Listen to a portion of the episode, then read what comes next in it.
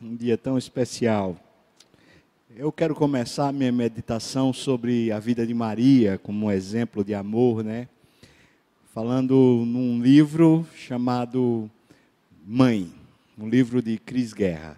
Um pequeno pedaço diz assim: Não pense você que ao se tornar mãe, uma mulher abandona todas as mulheres que já foi um dia. Bobagem ganha mais mulheres em si mesma, com seus desejos, aumenta sua audácia, sua garra, seus poderes. Se já era impossível, cuidado, ela vira muitas. Também não me vem imaginar mães como seres delicados e frágeis. Mães são fogo, ninguém segura. Se antes eram incapazes de matar um mosquito, adquirem uma fúria inédita montam guarda ao lado de suas crias, dispostas a enfrentar tudo o que zumbi perto delas: pernilongos, lagartas, leões, gente.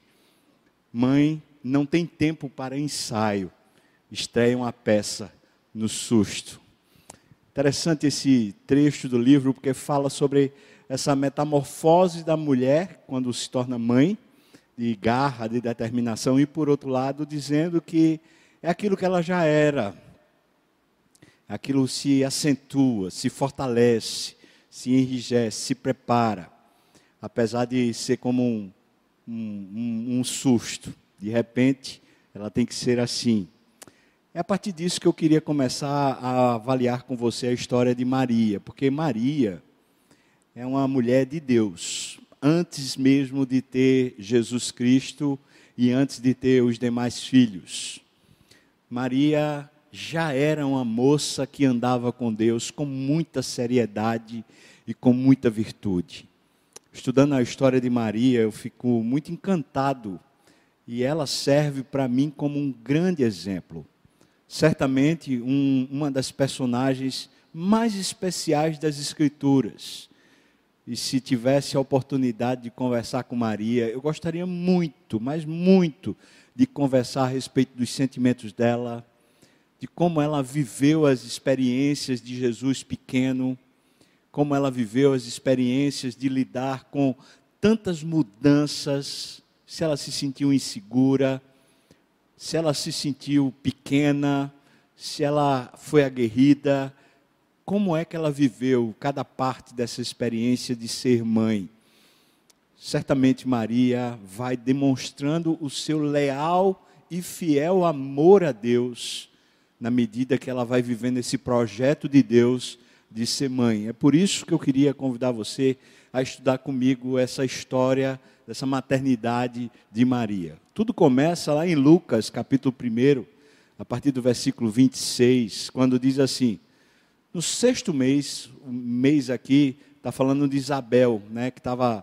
no ventre com João Batista. No sexto mês, o anjo foi o anjo Gabriel enviado da parte de Deus para uma cidade da Galiléia chamada Nazaré, a uma virgem desposada com certo homem da casa de Davi, cujo nome era José, a virgem chamava-se Maria.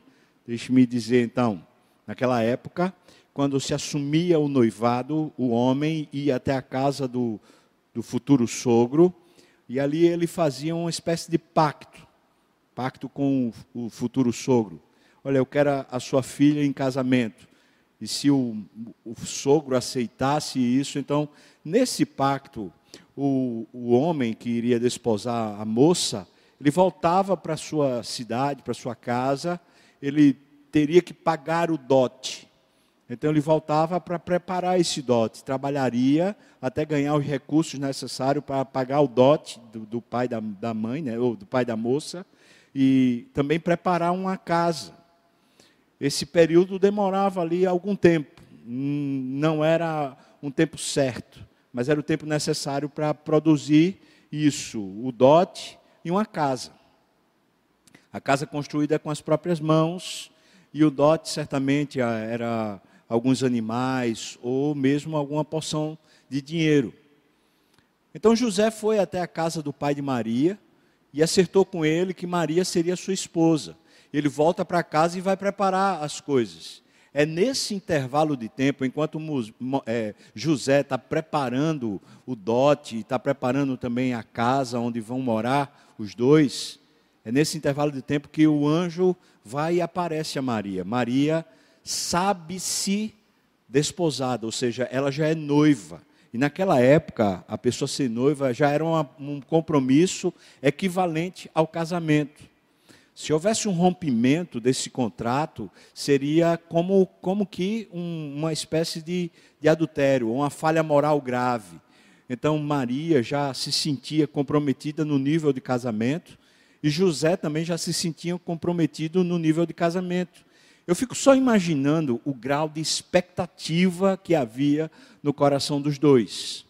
Certamente José, pensando, meu Deus, que, que benção, eu vou ter essa moça de Deus, essa moça que caminha tão sério com Deus, e por outro lado, Maria pensando, ah, eu vou ter um marido, eu vou ter uma família, eu vou poder viver a, a, a, os planos de Deus com essa família que Deus vai me dar. Essas são as expectativas agora. Versículo 28. E entrando o anjo aonde ela estava, disse: Alegra-te, muito favorecida. Veja, favorecida quer dizer, você está recebendo um presente, então se alegre.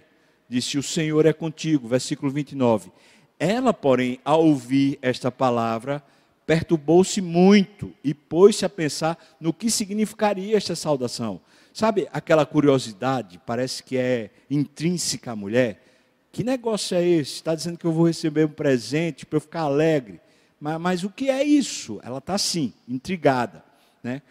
Versículo 30 diz assim: Mas o anjo lhe disse: Maria, não temas. Em vez de ficar alegre, ela ficou foi com medo. Não temas, porque achaste graça diante de Deus. Ou seja, Deus resolveu ser, ser, ser, ser seu amigo. Deus tem um projeto para você. 31. Eis que conceberás e darás à luz um filho a quem chamarás pelo nome de Jesus. Jesus, em hebraico, é Josué, que quer dizer Salvador.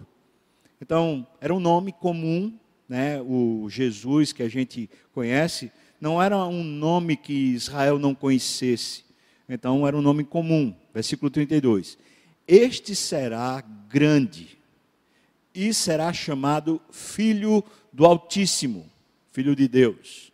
Deus, o Senhor, lhe dará o trono de Davi, seu pai, ou seja, ele vai ser rei.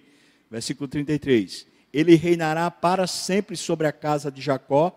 Está falando sobre essa casa de Israel, né? A casa de Jacó, e o seu reinado não terá fim. Eu fico imaginando o coração dessa jovem. Alguns falam tinha 12 anos, 15 anos. Muito nova. E ela recebe essa notícia: você vai ter um filho. E ele será chamado Filho de Deus, Filho do Altíssimo. E tem muitas coisas grandes para a vida dele. E ele vai ser rei rei sobre o seu povo, sobre a, a sua casa, a casa de Israel. Eu fico imaginando o coração dela se apertando cada vez mais. A essa hora, certamente ela começou a pensar, como qualquer mulher, ela deve ter começado a pensar: e o meu noivado? E aquela família que eu ia ter? E aquele projeto que estava tão bem construído? Eu agora já estava saltitante, alegre, esperando só o pagamento do dote. E agora? Como é que vai ser? Continua o texto. Diz: Então disse Maria ao anjo, versículo 34 como será isto? Pois não tenho relação com homem algum, ou seja, eu sou virgem. Eu não fui desposada por José no sentido de ir ao leito para ir à cama. Eu estou prometida, mas eu sou virgem. Respondeu-lhe anjo. Veja que mistério profundo. Descerá sobre ti o Espírito Santo, e o poder do Altíssimo te envolverá com a sua sombra. A palavra sombra é com a sua imagem. Diz: Por isso também o ente santo que há de nascer será chamado Filho de Deus. Eu não sei você, mas eu penso que Maria, a essa altura, ficou ainda mais cheia de intrigas no coração, pensando: o que é isso? Que coisa grandiosa é essa? Quer dizer que o Espírito Santo vai me envolver e vai conceber em mim um, um filho de Deus. Nunca na história da humanidade tinha acontecido qualquer coisa próxima disso. É um fato inédito.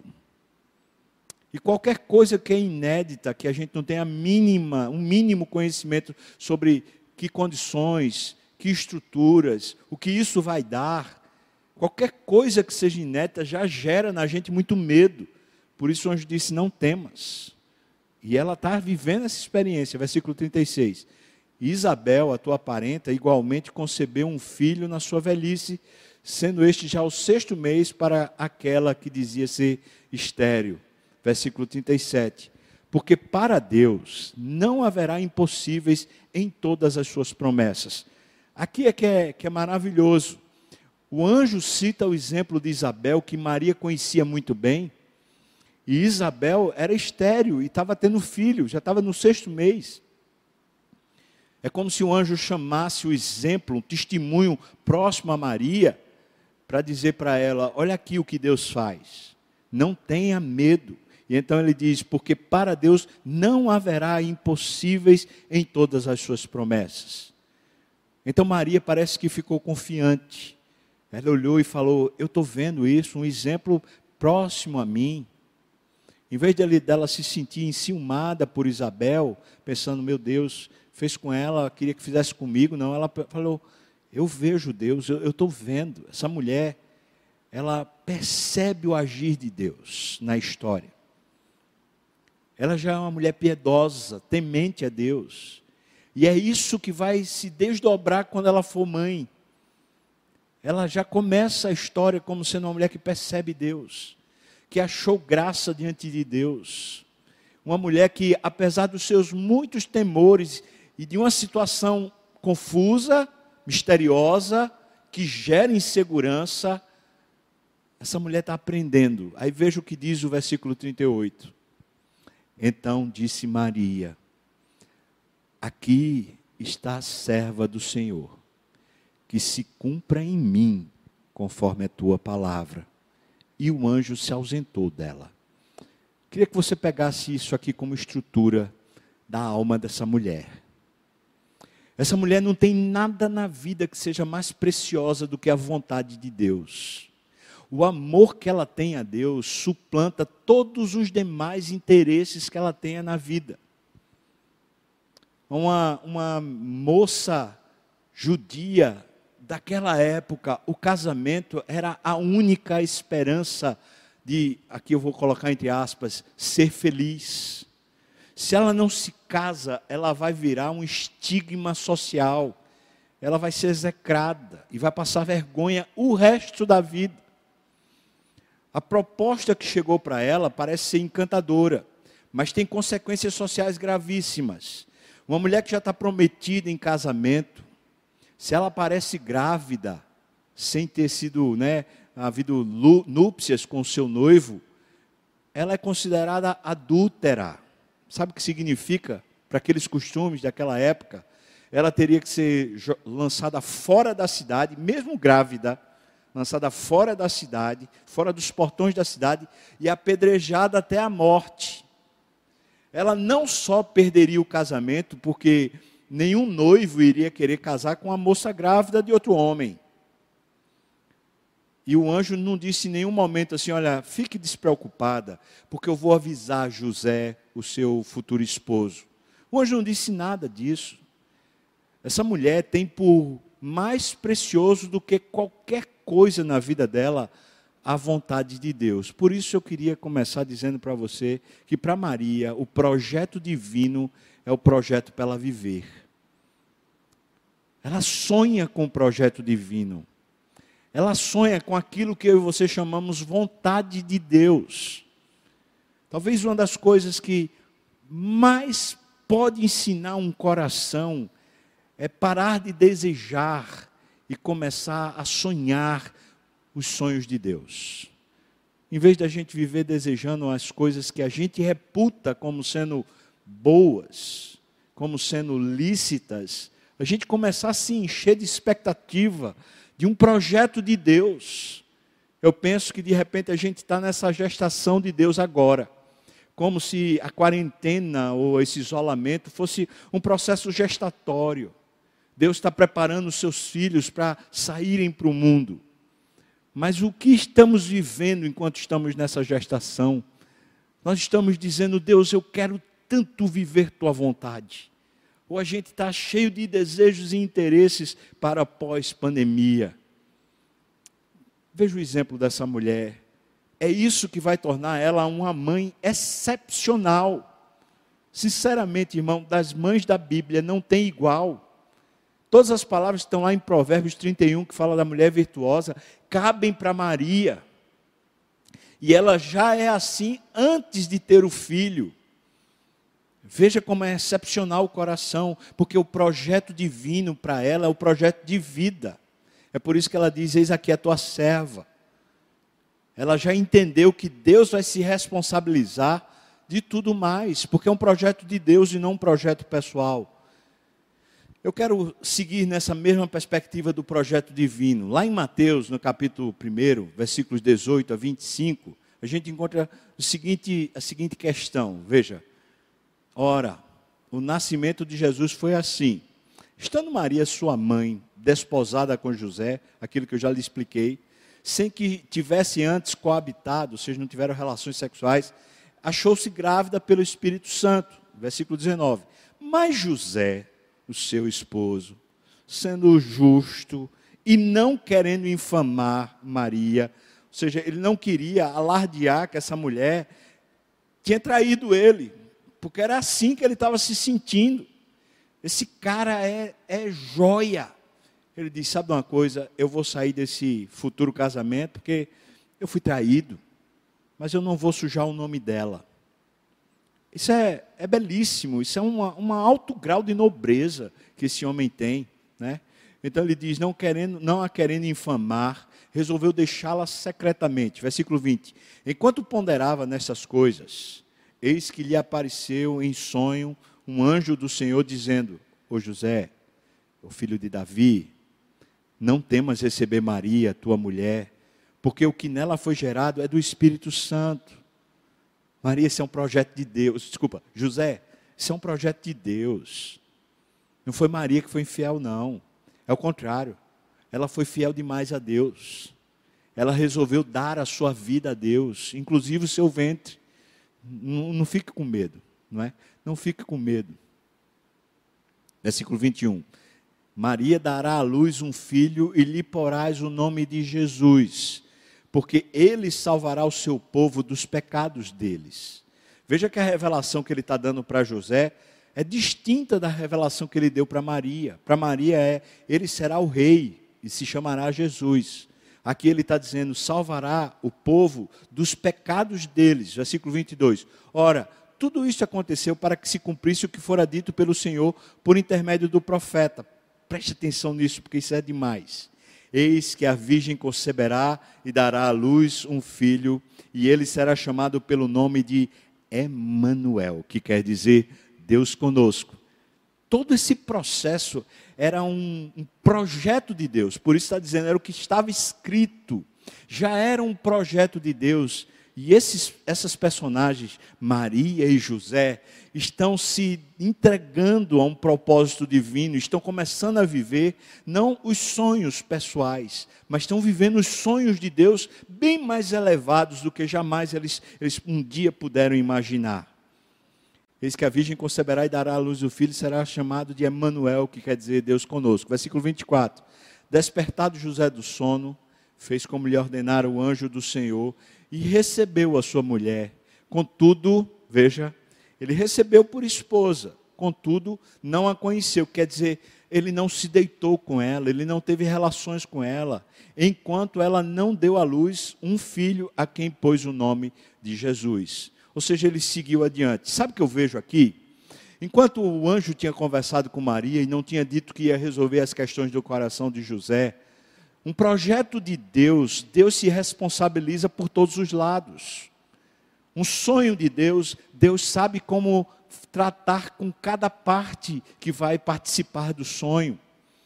Se era o projeto de Deus, a família de Maria, a família com José, Se isso era um sonho de Deus, então Deus certamente levaria a bom termo. Deus trataria com José. E essa experiência de doação, de entrega, de submissão, é porque se, se crê na fidelidade de Deus. Deus não vai, não vai nos colocar numa enrascada. Deus não vai colocar a gente numa situação para nos prejudicar. Como diz a palavra, os pensamentos de Deus são mais elevados, os caminhos de Deus são bem mais elevados. Se a gente quer sair da mediocridade da vida, dessa vida em si mesmada e cansativa, então só tem um caminho bíblico para isso. Não é a gente fazer grandes cursos, melhorar o nosso currículo, não é a gente morar em outro país. O projeto de Deus é a gente se entregar a Ele. É dizer o que Maria disse: Senhor, eis aqui o teu servo eis aqui a tua serva. E quando isso começa? Só quando a gente tem 12, 15 anos? Não. Isso começa no dia de hoje. Isso começa a qualquer momento da nossa vida, quando a gente chega e diz: Está aqui, Senhor, a minha vida. Veja que coisa mais linda a história dessa mulher. Ainda falando sobre o projeto divino, eu queria mexer com uma, um outro elemento. Agora eles se casaram, mas as circunstâncias começaram a mudar. Veja o que está lá em Mateus capítulo 2, versículos 13 a 15. Diz: Tendo eles partido, eis que apareceu um anjo do Senhor José em sonho. Deixa eu explicar quem foi que partiu. Quem tinha visitado Maria, que estava cuidando lá de Jesus, ainda uma criança novinha, tinham sido os reis magos. Aqueles que vieram do Oriente com presentes, eles chegaram, talvez aproximadamente até dois anos depois do nascimento de Jesus, e quando eles chegaram lá, eles entregaram os presentes, os donativos, e aí, tendo eles partido, versículo 13, eis que apareceu um anjo do Senhor a José. Veja, o texto não está dizendo que apareceu a Maria, o texto está dizendo que apareceu a José. Portanto, Maria não sabe disso, quem sabe é José. Apareceu em sonho a José e disse: Dispõe-te, toma o menino e a sua mãe, a mãe do menino, foge para o Egito e permanece lá até que eu te avise. De repente a vida virou um tumulto, irmão. Ou não? Moça, mulher, mãe.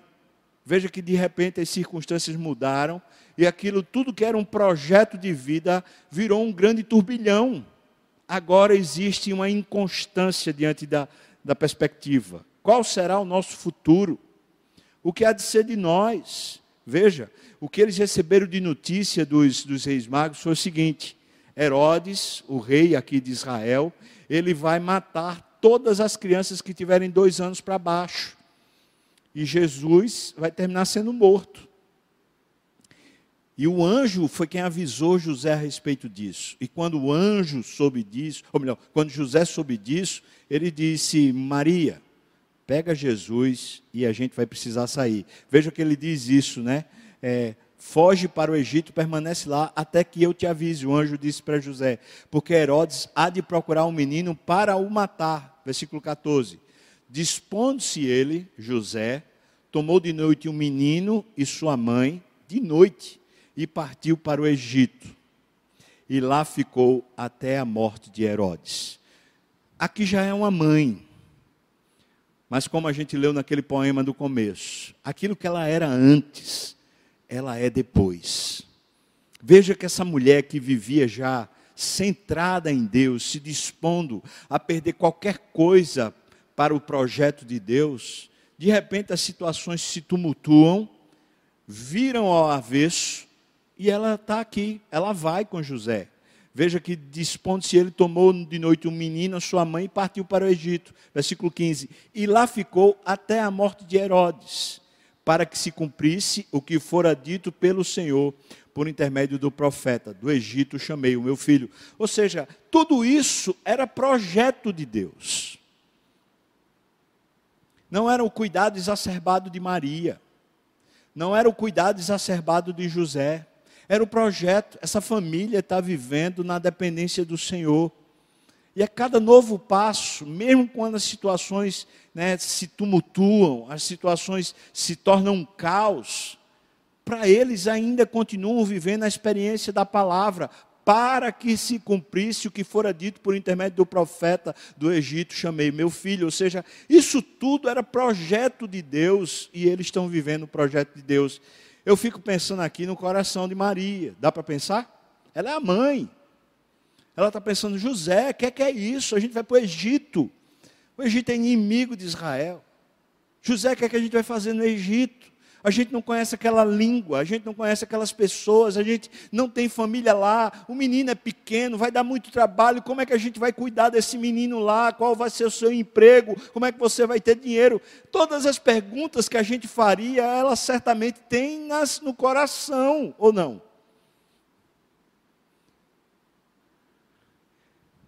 aquela mulher que se entregou ao projeto de Deus, agora, quando as situações ficaram nebulosas, ela precisa se entregar de novo. Situação parece que mudou, mas o projeto não mudou. Então ela precisa se entregar de novo. E ela vai. Pouco mais adiante, capítulo 2 ainda, versículo 19 a 23, diz assim: Tendo Herodes morrido, Eis que o anjo do Senhor apareceu em sonho a José, de novo José, não Maria. Apareceu a José no Egito e disse-lhe: Dispõe-te, toma o menino e sua mãe e vai para a terra de Israel. Pega o menino e a mãe. Lá vai Maria de novo, sendo envolvida num projeto de Deus. Ela não está recebendo anjo, ela está ouvindo isso da boca do marido dela. Vai para a terra de Israel, porque já morreram os que atentavam contra a vida do menino. Versículo 21. Dispôs-se ele, tomou o menino e sua mãe e regressou para a terra de Israel. Lá vão eles de volta. Agora deixe dizer para você: José é da região de Belém. Belém fica próxima a Jerusalém, uma cidade, um, uma vila, uma cidade relativamente próspera naquela época. Mas aí é que vem um detalhe do versículo 22, veja.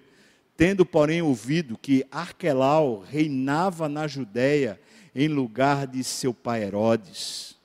Ou seja, o Herodes tinha morrido, mas o que tinha vindo depois, o filho, também iria querer matar. Então, diz o texto: temeu ir para lá, para a Judéia, para a região de Belém e por divina advertência, ou seja, mais uma vez o projeto de Deus, por divina advertência, prevenido em sonho, retirou-se para as regiões da Galileia. Eles vão para Nazaré. Versículo 23. Só, só um minuto antes da gente ir para o versículo 23. Quando uma, José estava preparando a casa para desposar Maria, certamente ele construiu a casinha deles aqui, na Judéia. E agora que eles saíram para o Egito, estão voltando para habitar finalmente na casa própria, casa que foi edificada, tal, tudo aquele negócio. O plano, o plano mudou. Você não vai morar aí na casa perto do seu pai. E aqui um detalhe bem interessante cultural é que o homem normalmente trabalhava nas terras do pai. E era dali que vinham os proventos, os recursos eram esses recursos e agora ele não vai ficar lá nas terras do Pai por divina advertência. Mais uma vez, põe em xeque todas as questões, ou seja, como é que vai ser o sustento da gente? Quem é que vai nos ajudar? Você vai trabalhar em que, José? E essas inconstâncias, todo esse turbilhão, certamente que foram pulular o coração de Maria. Ou você acha que não? Está lá, o coração dela deve estar tá lá explodindo. Meu Deus, o que é que vai acontecer conosco? Eu queria só que você pensasse um pouquinho, se pondo no lugar de José e Maria. Veja que Jesus, a chegada de Jesus na vida deles, parece que só causou tumulto. Só causou tumulto. Essa mulher se dispôs a viver o projeto de Deus e parece que o projeto de Deus é só aperreio e tumulto. Mas em nenhum momento o texto coloca como se eles estivessem com o coração em turbilhão. Por quê? Porque eles se entregam. Porque Maria se entrega. As circunstâncias estão mudando e aparentemente cercando eles para o pior. Mas eles se entregam a Deus. O projeto de Deus é fiel. O plano de Deus para cada um de nós é excelente e elevado. Mesmo quando as situações se tornam né, ruins, maléficas contra nós, parece que prejudicam o nosso plano, projeto de vida que a gente tinha, parece que destrói até aquilo que nós conseguimos construir, a nossa casa, o nosso patrimônio. Quando os projetos, o plano de Deus é vivido por nós, nós podemos confiar, vai ser melhor do que aquilo que a gente começou a planejar. Veja que o texto diz: então retirou-se para as regiões da Galiléia, versículo 23, e foi habitar numa cidade chamada Nazaré. Ah, você talvez não sabe, mas Nazaré naquela época era como nada.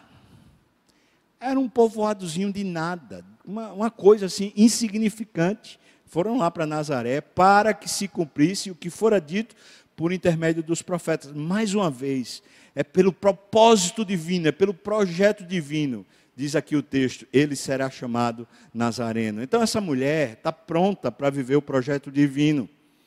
Assim como ela estava na adolescência, assim como ela estava no momento que o anjo apareceu para ela e disse: Você pode ser morta, você pode ser considerada adúltera, você pode perder o seu marido, você pode perder o, os seus sonhos, mas você vai ser a mãe do filho de Deus. Ela falou: Eu vou, eu topo. O projeto de Deus para mim é melhor do que meus planos. E ela continua sendo desafiada nas circunstâncias a viver o projeto de Deus e não os sonhos pessoais. Isso é extraordinário. Você quer construir uma casa de verdade, um lar, uma família de verdade, mulher, mãe, preste atenção. É preciso de fato entregar os sonhos, os projetos e deixar que Deus, na sua provisão, nas suas dispensas, nas suas ideias, Ele remova aquilo que não é bom o suficiente para nós, e que Ele acrescente e promova, mesmo em meio a tribulações, os projetos de Deus são maravilhosos para a nossa vida. Quando a gente olha, agora dois mil anos né, depois, a gente olha para ela e fala: Meu Deus do céu, já pensou ser mãe do Salvador do mundo, ter morado na mesma casa com Jesus? Até aqui, Jesus tem o quê? Dois anos? Três anos? É uma criancinha, tudo bem, é linda a criança assim, mas Jesus ainda não fala direito. Jesus ainda não, não revela a sua divindade, ou não revela a palavra de Deus com a prudência própria. É uma criança, só requer cuidado, só gera estresse, mesmo sendo lindíssima. Estou falando a criança, não sei se Jesus era bonito, porque a Bíblia diz que não tinha beleza nenhuma, né? Que nos atraísse, mas eu estou falando, toda criança é linda por ser criança. O projeto de Deus está acontecendo e ela está vivendo plenamente o projeto de Deus. Meu segundo aspecto que eu queria pensar com você, pelo menos por duas vezes a Bíblia diz que Maria guardava no coração as palavras. Primeira, a gente encontra em Lucas capítulo 2, versículos 10 a 19. Veja, a história diz assim: O anjo, porém, lhes disse, disse aos pastores, quando anunciaram o nascimento de Jesus. É esse o momento. Os anjos, porém, lhes disse: Não tem mais. Eis aqui vos trago boa nova de grande alegria, que o será para todo o povo. É que hoje vos nasceu na cidade de Davi o Salvador, que é Cristo Senhor. Veja, os, os pastores estão ouvindo os anjos. Versículo 12. E isto vos servirá de sinal: encontrareis uma criança envolta em faixas, deitada em manjedoura. E subitamente apareceu com o anjo uma multidão da milícia celestial, louvando a Deus e dizendo: Glória a Deus nas maiores alturas, paz na terra entre os homens a quem Ele quer bem. Os pastores que estavam lá cuidando das ovelhas, quando viram esses anjos, esse coral, certamente eles viram um espetáculo inebriante, um negócio que coisa, o céu desceu para eles. Mas não é o caso de Maria, não, irmão. Maria acabou de ter menino. Você sabe o que é isso? Certamente você que é homem não sabe, mas a mulher que teve menino e teve filho natural, sabe. Sabe. Está lá, ela está vivendo todos os processos. É que hoje vos nasceu, hoje. Ela acabou de ter um menino, ela está lá sofrendo tudo. O menino está numa manjedoura. Você acha que isso é fácil para uma mãe? Coloca Pergunta a você, mulher, você que é mãe. Hoje em dia tem que ter um, um tapetezinho para o menino engatinhar, um, um, não sei o que lá para o menino andar. Tem que ter a mamadeira de não sei o que, né? A mamadeira específica para sim, para cada fase. Tem que ter o leite. Não sei, tem tanta hoje, tanta coisa. Essa mulher, ela está vivendo assim, tipo, desdém. ela não tem nada. Ela não tem nenhum quarto. Ela não tem, não tem um berço. O menino está envolto em faixas numa manjedoura. Pensa nisso. Pensa. No meio disso, no meio disso, versículo 15. E ausentando-se deles os anjos para o céu, diziam os pastores uns para os outros: Vamos até Belém e vejamos os acontecimentos que o Senhor nos deu a conhecer. Aí, versículo 16: Foram apressadamente e acharam Maria e José e a criança deitada na manjedoura, como estava dito.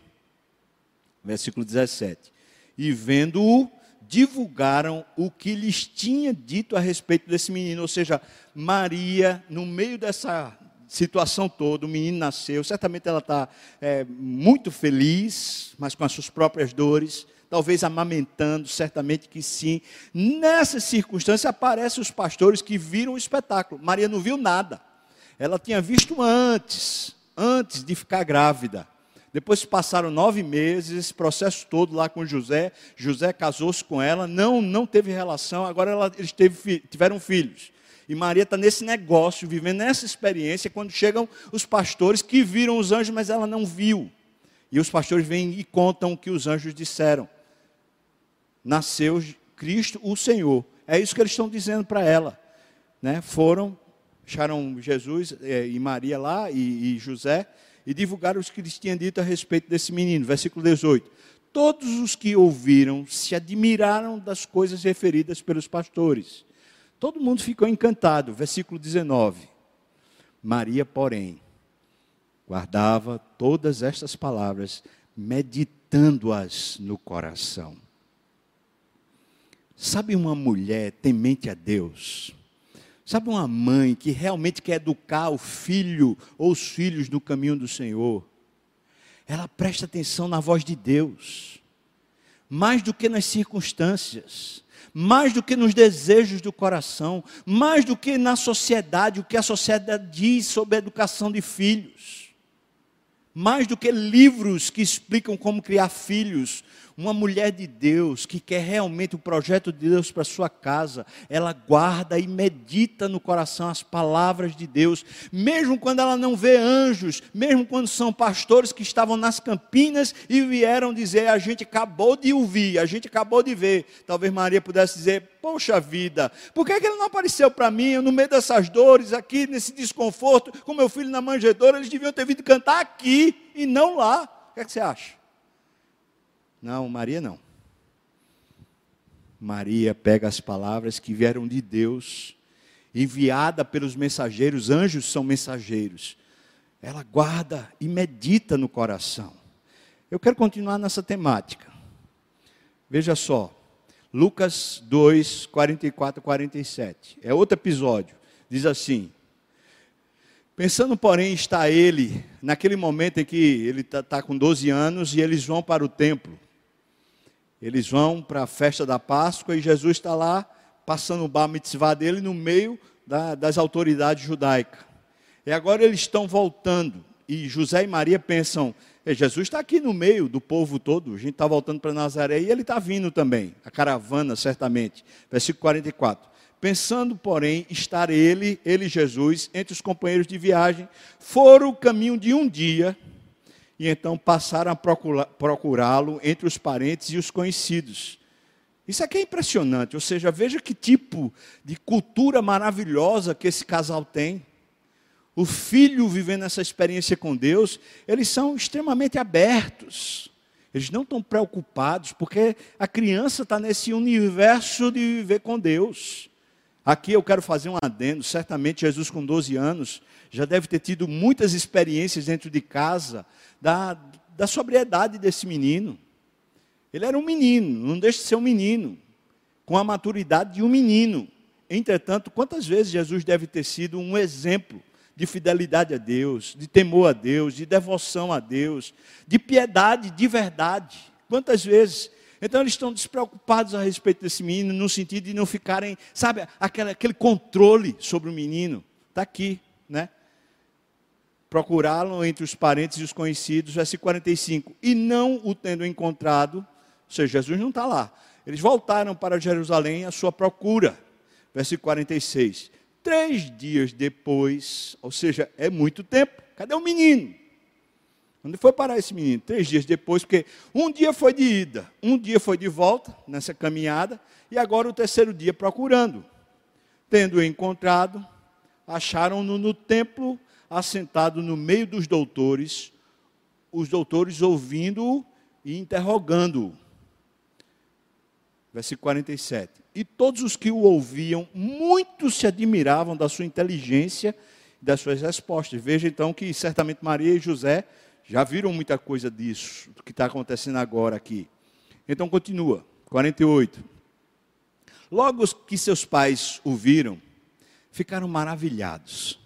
E sua mãe lhe disse: Ô filho, aquela regulada, né? Ô filho, por que fizeste assim conosco? Teu pai e eu, aflitos, estamos à tua procura. Ô filho, o que foi que aconteceu? A gente ficou aperreado, você desapareceu. Versículo 49. Ele lhes respondeu. Respondeu a ela e o pai: Por que me procuráveis? Não sabias que me cumpria estar na casa do meu pai? Eu quero só que você pare e pense. Desde o começo ela sabe que esse menino é filho de Deus. Desde o começo ela vive um projeto de Deus. E que Deus tem um projeto para o filho dela. O projeto da educação desse menino não é dela, é de Deus. A história desse menino é a história de Deus, não é a história dela, pessoal. Assim como a história dos seus filhos, mãe. Você está me ouvindo, mulher? A história dos seus filhos tem a ver com Deus, aquilo é um mistério profundo. Tem um caminho de Deus com seus filhos. E a descoberta disso da sua parte é para você ter respeito profundo sobre os caminhos de Deus com seus filhos. E por outro lado, esse mistério profundo é para você simplesmente orar e se aquietar diante de Deus, dizendo: Deus é que sabe o que é melhor para o meu filho, eu só quero ser instruída pelo Senhor, na sabedoria do Senhor, para educar meus filhos. Essa reverência profunda. Então ele lhes disse: Por que vocês estavam me procurando, né? Não sabias que me cumpria estar na casa de meu pai? Vocês não sabiam que era essa a minha história? Sabiam. E ele diz, diz, versículo 50, não compreenderam, porém, as palavras que lhe dissera. Versículo 51. E Jesus desceu com eles para Nazaré e era-lhes submisso, para que deixe muito claro que Jesus não está sendo um arvorado, um arrogante que está debatendo com os pais. Ele simplesmente está dizendo: eu, Você sabe que a minha história tem a ver com a história de Deus. Você sabe disso. E os, eles ainda no momento não, não compreenderam, mas veja o que diz. Sua mãe, porém, versículo 51, sua mãe, porém, guardava todas estas coisas. Essa palavra coisas aqui significa palavras. Então posso dizer assim: ela, porém, guardava todas estas palavras, as palavras que Jesus tinha dito, todas no coração. A segunda vez que a gente encontra essa mulher guardando as palavras no coração. Versículo 52 diz: E crescia Jesus em sabedoria, estatura e graça diante de Deus e diante dos homens. Essa mulher é uma excelente educadora. Sabe por quê? Porque mais do que ter um projeto para os filhos, mais do que querer que os filhos sejam assim ou assado, essa mulher tenta discernir através da voz de Deus qual é o caminho de Deus com seus filhos. Mulher, você está me ouvindo?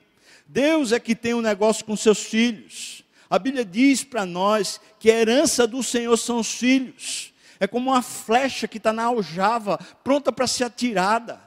Entenda que eu e você precisamos só ouvir e entender o que Deus tem para os nossos filhos, em vez de a gente viver nessa agonia, desse controle, tentando criar para os nossos filhos um estilo de vida que muitas vezes não tem nada a ver com os projetos de Deus. Mas se eu e você começarmos ou começamos dizendo para Deus, Senhor, toma minha vida, não é à toa que isso vai ensinando a gente a dizer também, Senhor, toma a vida do meu filho. Senhor, toma a vida da minha filha, faça o que o Senhor quiser na vida deles, controle e o teu plano seja vivido por eles. Chegar um momento, se nossos filhos são pequenos, vai chegar um momento que vão ter que ser eles que vão dizer para Deus: Senhor Deus, toma a minha vida. Mas enquanto eles estão dependendo de nós, a nossa educação para os nossos filhos tem que ser essa, guardando a palavra de Deus, o discernimento de Deus a respeito dos nossos filhos. O que é que Deus é que sonha, o que é que Deus planeja, porque se Deus teve um planejamento para a minha vida, para a sua vida, Ele também tem para os nossos filhos. Terceiro ponto que eu queria que você e eu pensasse. Agora Jesus já está no ministério, Jesus já saiu de casa, por assim dizer. Jesus está vivendo agora numa outra região, ainda na região da Galiléia, mas numa outra cidade, chamada Cafarnaum, fica mais próxima do mar da Galiléia. Era uma caminhada ali de um dia, mais ou menos, para poder chegar lá, entre Nazaré e Cafarnaum. E aí, veja o que é que diz João, capítulo 2, né? Versículo de 1 a 5. Três dias depois, houve um casamento em Caná da Galiléia, achando-se ali a mãe de Jesus, Maria. Jesus também foi convidado com os seus discípulos para o casamento, lá em Caná. Caná fica perto de Nazaré. Versículo 3: Tendo acabado o vinho, a mãe de Jesus lhe disse, disse para Jesus: Eles não têm mais vinho. Mas Jesus lhe disse: Mulher, que tenho eu contigo? Ainda não é chegada a minha hora. Então ela falou aos serventes: Olha, obedeçam a ele, façam tudo o que ele disser para vocês. Ou seja, essa mulher tem um tipo de humildade que é impressionante. O projeto de Deus para a vida dos seus filhos, ela respeita como sendo mais importante do que o ego dela. Eu fico imaginando se Maria fosse dessas mulheres melindrosas. Na hora que ela recebe essa resposta de Jesus, mulher, que tenho eu contigo, ainda não é chegada a minha hora. Ou seja, no projeto de Deus que eu estou vivendo, não é tempo para isso. É isso que ele está dizendo. E veja que essa expressão mulher não é desrespeitosa, mas ele não está chamando de mãe. E eu tenho certeza que muitas mães se sentiriam ofendidas por Jesus dizer isso. Assim como muitas mães se sentem ofendidas porque Jesus, de repente, quer que os filhos dessas mães vivam outra, outro projeto de vida e não um projeto de vida que elas sonharam. E quantas vezes parece que Deus tem que nos dizer, como pais: o que é que eu tenho com isso? Esse projeto que você educa seu filho não tem a ver comigo. Esse é um projeto seu. O que, é que eu tenho a ver com isso? E se Deus nos fala assim, não é para nos diminuir, mas é para posicionar a gente, reposicionar a gente na situação onde a gente tem que estar. Eu fico aqui, sinceramente, irmãos, é uma das lições para mim, dessas que me, me constrange o coração. Porque essa mulher, supostamente, aqui ela foi humilhada publicamente, mas ela é humilde em vez dela se ressentir, ela chega e diz para os serventes: Olha, obedeçam a ele, porque ele tem um negócio com Deus. Às vezes eu não entendo, às vezes eu não compreendo qual é o passo dele com Deus, mas certamente é um projeto de Deus, então obedeçam a ele. E ela sai de cena, isso é lindo, é lindo. Ou seja, para essa mulher sempre foi desde o começo o projeto de Deus mais importante do que o ego, do que os sonhos, do que os desejos. Ela tem uma humildade para se submeter. Eu quero pegar um pouquinho mais sobre esse tema da humildade para se submeter.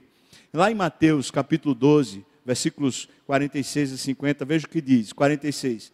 Falava ainda Jesus ao povo, e eis que a sua mãe e os seus irmãos estavam do lado de fora procurando falar-lhe. O Evangelho de Marcos diz para nós que eles estavam procurando ver. E no Evangelho de Marcos diz que estava no momento, estavam dizendo: esse menino é doido, esse Jesus é doido. Por quê? Porque ele trabalhava demais. Então ele parecia uma pessoa que não se cansava de tanto trabalhar.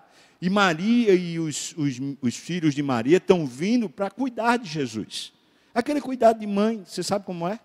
Ô oh, meu filho, Vai descansar, você está se cansando demais, não viva assim não. Sabe aquele cuidado de banho? Pois bem, procuravam, procurando falar-lhe, versículo 47. E alguém lhe disse, disse para Jesus, olha, tua mãe e teus irmãos estão lá fora, querendo falar-te.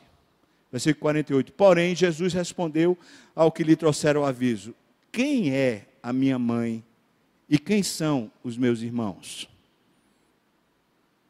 Eu olho para isso aqui e falo assim: Meu Deus, Maria soube dessa história. Não era para ela ficar ofendida? Pense aqui. Meu Deus, eu eduquei esse menino. Eu me submeti a tudo. Eu fui para o Egito. Depois a casa que a gente tinha, a gente teve que perder por causa desse menino. Eu vivi a vida toda assim, em função desse menino. Agora ele me trata desse jeito, quando eu queria cuidar dele. Você entende? Só que isso aqui continua naquela mesma esfera. A vida do filho tem a ver com a vida de Deus e não com os sonhos e os desejos de mãe. Quer ser uma boa mãe? Aprenda com Maria. A escola de Maria é maravilhosa. Veja o que o texto diz, Jesus, versículo 49. E estendendo a mão para os seus discípulos, ou seja, começou a apontar para os discípulos, disse: Eis aqui a minha mãe e meus irmãos. Sabe o que, é que eu posso dizer para você? Depois disso aqui, sabe o que aconteceu com Maria? Maria virou discípula. ela se torna seguidora junto com as demais mulheres.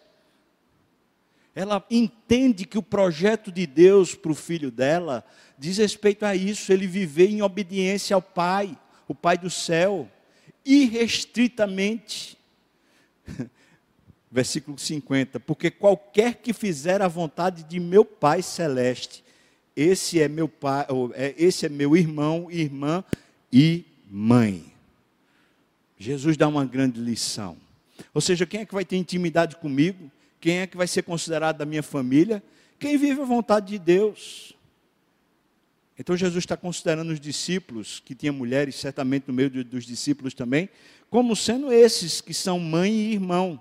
E Maria, que vinha cuidar dele fora do projeto de Deus, nesse momento não age como mãe de verdade. Isso é maravilhoso, irmão. Essa mulher tem uma humildade para se submeter.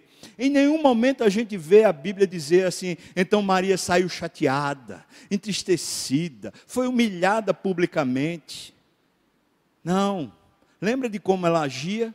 Quando as palavras ela não entendia, ela guardava, ia meditar. Eu fico só pensando, aqui é só minha, minha imaginação. Essa mulher voltou para casa e ficou pensando: ele considera mãe e irmão quem faz a vontade de Deus. E eu penso que o fruto disso foi: Senhor Deus, continuo entregando a minha vida, faça de mim o que o Senhor quiser. Ela continuou se entregando. Outro, outro relato desse sobre essa humildade para submeter, lá em João 19, diz assim: aqui é na cruz. E junto à cruz estavam a mãe de Jesus e a irmã dela, e Maria, mulher de Clopas, e Maria Madalena. Jesus está crucif sendo crucificado. Você consegue imaginar a mãe? Ver seu filho, depois de sofrer toda ignomínia e vergonha, humilhação pública, sendo injustiçado. Que tipo de coração reagiria a isso? Coração de mãe. Eu, eu, eu, só consigo imaginar um misto dentro desse coração, uma ira contra todos os opressores de Jesus, e por outro lado, uma profunda tristeza e consternação, porque está vendo seu filho, as mínguas se esvaindo em sangue e a sua vida sendo, sendo lhe tirada. Eu, eu só imagino. Junto à cruz estava lá a mãe de Jesus, observando. É impressionante, porque em nenhum momento a Bíblia diz que ela reagiu batendo nos, nos guardas, tentando livrar Jesus. Essa mulher está entregue. Versículo 26. Vendo Jesus a sua mãe, e junto a ela o discípulo amado, ou seja, João, disse: mulher, aquela mesma expressão que ele tinha dito lá em João 2, no casamento em Caná. Mulher, eis aí o teu filho. Isso é muito carinho. Jesus está dizendo: Eu sei o que você está sentindo. Eu sei o seu coração de mãe, está perdendo um filho. Eu sei a luta que está sendo para você. Pois eu estou dando a você um filho agora para você cuidar. É promessa de Deus. Não tem quem se entregue a Deus e não tenha nessa vida cem vezes mais pai, mãe, irmão e família. É promessa de Deus e está aqui Deus cumprindo a sua promessa. Maria certamente ficaria desolada, precisando de consolo. E Jesus diz: Olha aí, o discípulo amado vai ser agora seu filho. E diz para o discípulo, versículo 27, depois disse ao discípulo: Eis aí a tua mãe. Dessa hora em diante, o discípulo a tomou para casa, ou seja, a partir daí ele foi cuidar dela como sendo mãe. Louvado seja o Senhor, porque ela se submeteu. Ela se submeteu a todos os propósitos de Deus. Essa mulher é um grande exemplo de mãe. Ela aprende a viver as fases do seu filho em contrição, piedade e obediência para que Deus cumpra cabalmente o seu propósito. Última coisa que eu teria a falar é quando a gente encontra, num dos últimos momentos da história de Maria, a gente encontra ela lá em Atos, no capítulo 1. No versículo 14 diz: Todos eles perseveravam unânimes em oração. Depois que Jesus subiu aos céus, ele disse: Perseverem em oração, até que do alto vocês sejam revestidos de poder, e recebereis o Espírito Santo, e sereis minhas testemunhas, tanto em Jerusalém como em toda a Judéia e Samaria, e até os confins da terra. Então eles estavam lá, diz aqui, todos estes, os discípulos, perseveravam unânimes em oração com as mulheres, aí diz, com Maria, mãe de Jesus, e com os irmãos dele. Ou seja, a família toda vem seguir Jesus. Que coisa tremenda! Que educação que essa mulher deu. Ela viveu cada filho dela como sendo um projeto de Deus não sendo um projeto sonhado por ela, mas como uma coisa que Deus é quem sabe, Deus é quem discerne. Naquele momento que ela, ela foi querer cuidar de Jesus, veja que os irmãos não seguiam ainda, não obedeciam a Deus ainda, ou seja, os irmãos de Jesus não eram ainda desses que creem, mas agora eles estão lá orando. Que coisa, que coisa maravilhosa. Versículo Atos 2, versículo de 1 a 4 diz: Ao cumprir-se o dia de Pentecostes, você sabe que a gente vem em Pentecostes é, desde a Páscoa até 50 dias depois. E a gente está justamente nesse período da ressurreição no nosso calendário. Né? Durante esse período, a cumprir-se o dia de Pentecostes, estavam todos reunidos no mesmo lugar. Versículo 2: De repente, veio do céu um som como de um vento impetuoso e encheu toda a casa onde estavam assentados, e apareceram distribuídas entre eles línguas como que de fogo, e pousou sobre cada um deles. E versículo 4: Todos ficaram cheios do Espírito Santo e passaram a falar em outras línguas, segundo o Espírito lhes concedia que falassem. O resultado dela ter permanecido em oração junto com os outros discípulos foi ficar cheia do Espírito Santo, como a promessa que o próprio Jesus tinha dado para ela e para os demais. Esse é o último ponto que eu queria destacar. Essa mulher persevera no caminho de Deus, na comunhão, na oração, na submissão, até ser cheia do Espírito. Mãe, esse é o projeto maior de Deus para a sua vida. Não é ver seus filhos se tornarem um grande sucesso, é você ser cheia do Espírito Santo de Deus. E para isso, é perseverar buscando a Deus, orando, se submetendo, se entregando, até que do alto você seja revestida por essa autoridade, por esse poder de Deus. E aconteceu com ela, e certamente acontece com cada um de nós, à medida que nos entregamos. Agora eu pergunto para você: você não queria falar com Maria, não, sobre todas essas coisas?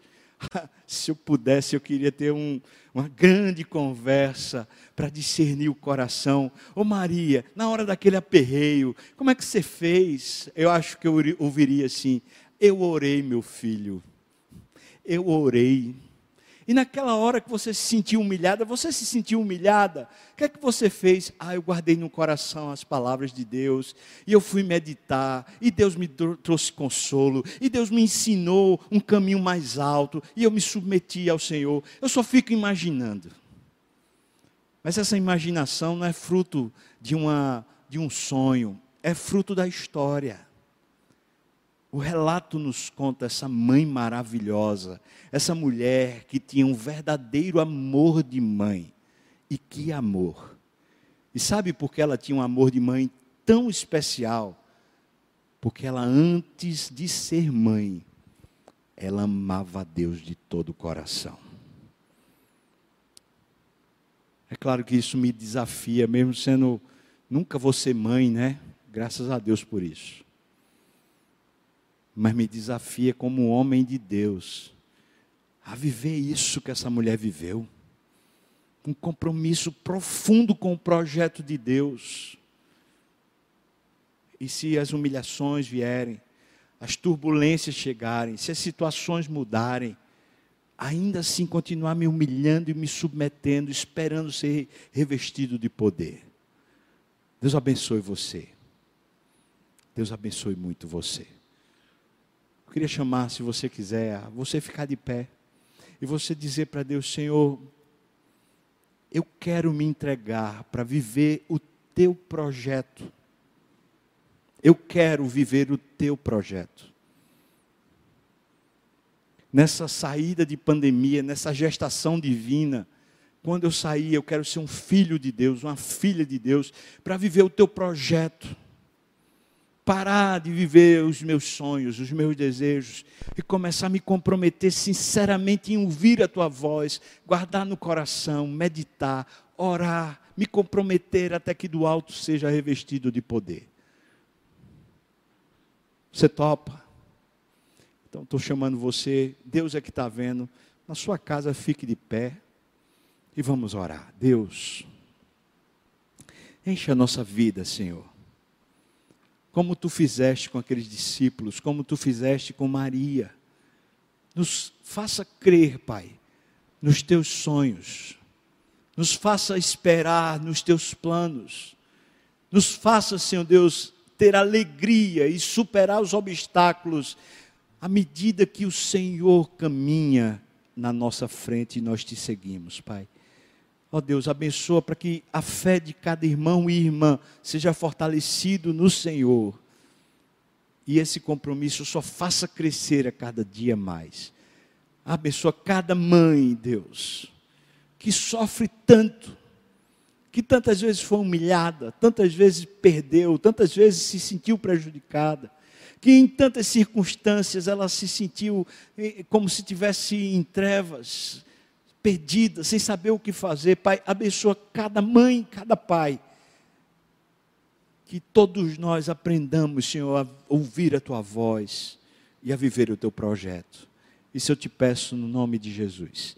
E que a graça do nosso Senhor e Salvador Jesus Cristo, o amor de Deus, o nosso querido e amado Pai, comunhão, consolo, a bênção, o poder e o avivamento do Espírito venha sobre nós, o povo do Senhor, não só agora, mas até quando o Senhor voltar e nos tomar para si. Aleluia. Amém. Deus abençoe você.